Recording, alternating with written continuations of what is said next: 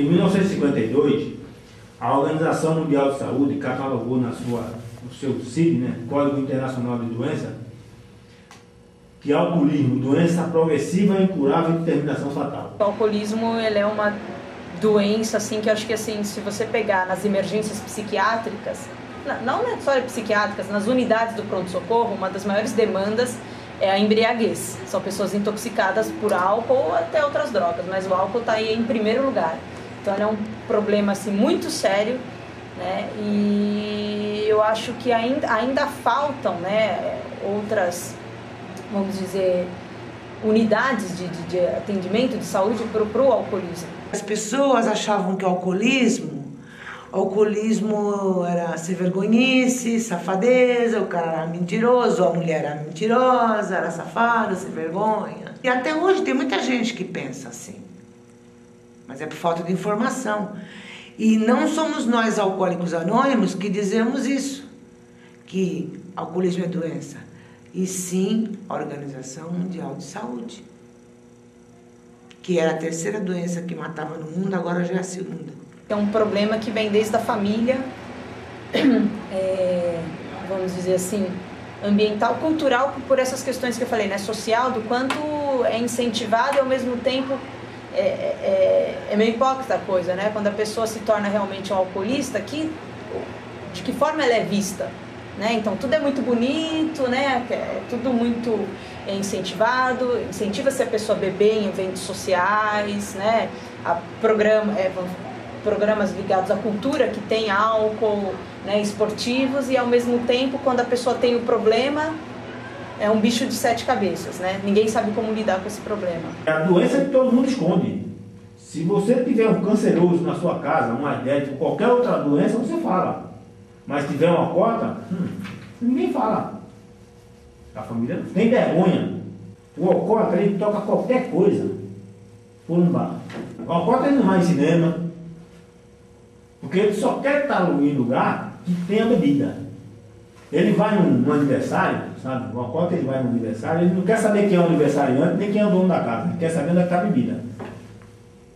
Certo? Esse é o verdadeiro né?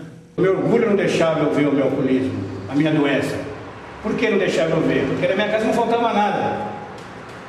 Você tem o que comer, você tem o que beber, tinha meu carro zero, tinha minha casa própria. Eu, alcoólatra, final de alcoólatra, mas todo mundo faz. É, os outros são alcoólatras. Então, para mim, eu via o alcoólatra como um mendigo mendigo de rua, catador de papelão, eu andava na rua com meu orgulho, com meu carro, puta lá, o meu alcoólatra lá, o cara uma pingão, e eu tava indo pro mesmo caminho. Eu, alcoólatra, imagina? Eu falo três idiomas. Eu fiz duas faculdades. Eu morei fora do Brasil. Eu? Imagina, alcoólatras são aquelas mulheres que trabalham de noite, coitadas, que têm de beber para enfrentar aquela vida de prostituição.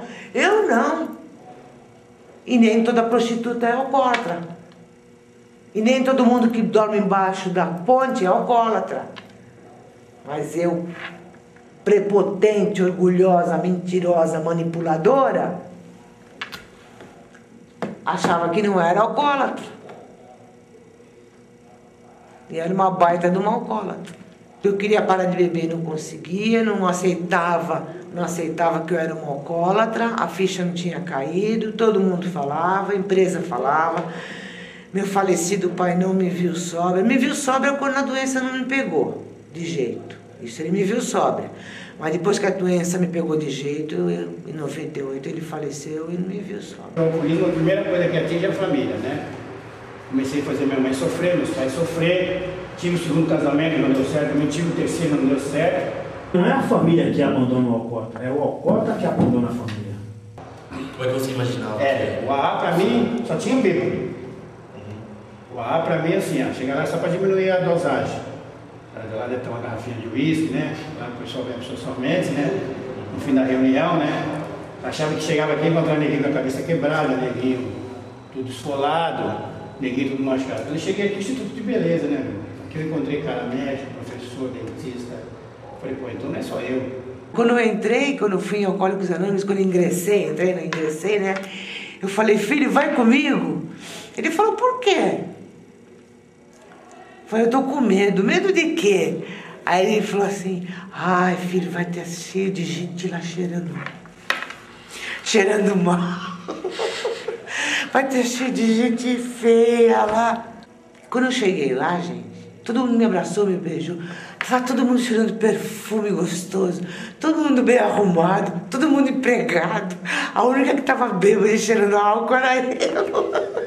Nós somos uma irmandade de homens e mulheres que compartilhamos as nossas experiências, forças e esperanças a fim de resolver um problema comum que é o alcoolismo. A Cola dos Arames foi fundada no dia 10 de junho de 1935 na cidade de Aqua, Estados Unidos, por dois homens, um corretor da Bolsa de Valores e outro médico, que chamamos, nós chamamos ele de Bill e Bob.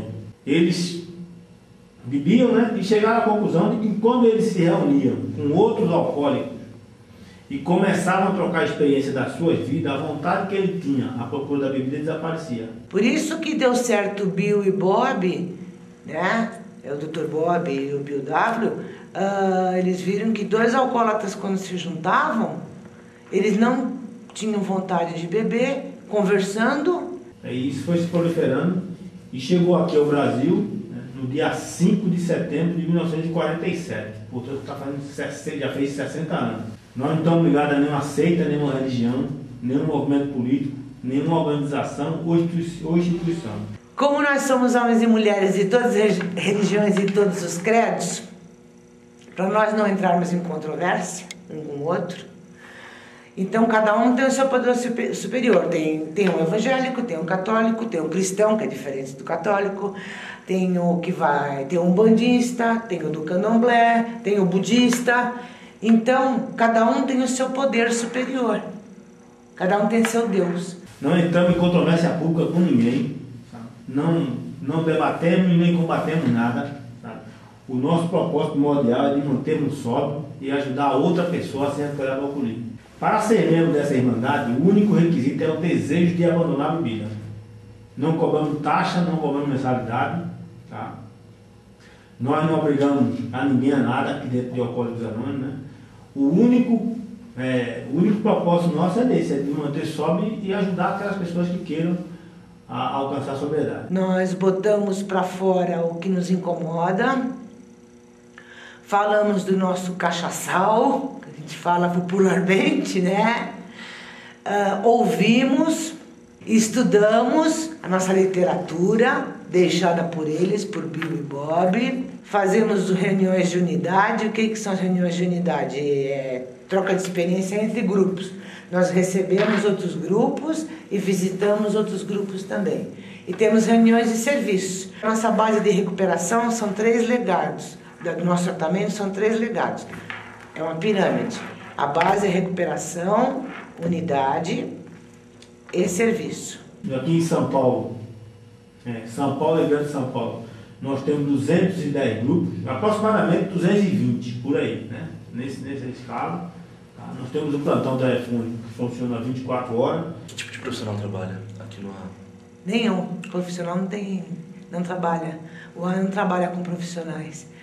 Uh, a não ser que tenha necessidade de ser contratado, no caso nós temos secretárias duas secretárias não alcoólicas. Aqui nós não temos médicos, nós não temos nenhum profissional da saúde, não temos psiquiatra, não temos psicólogos, nada.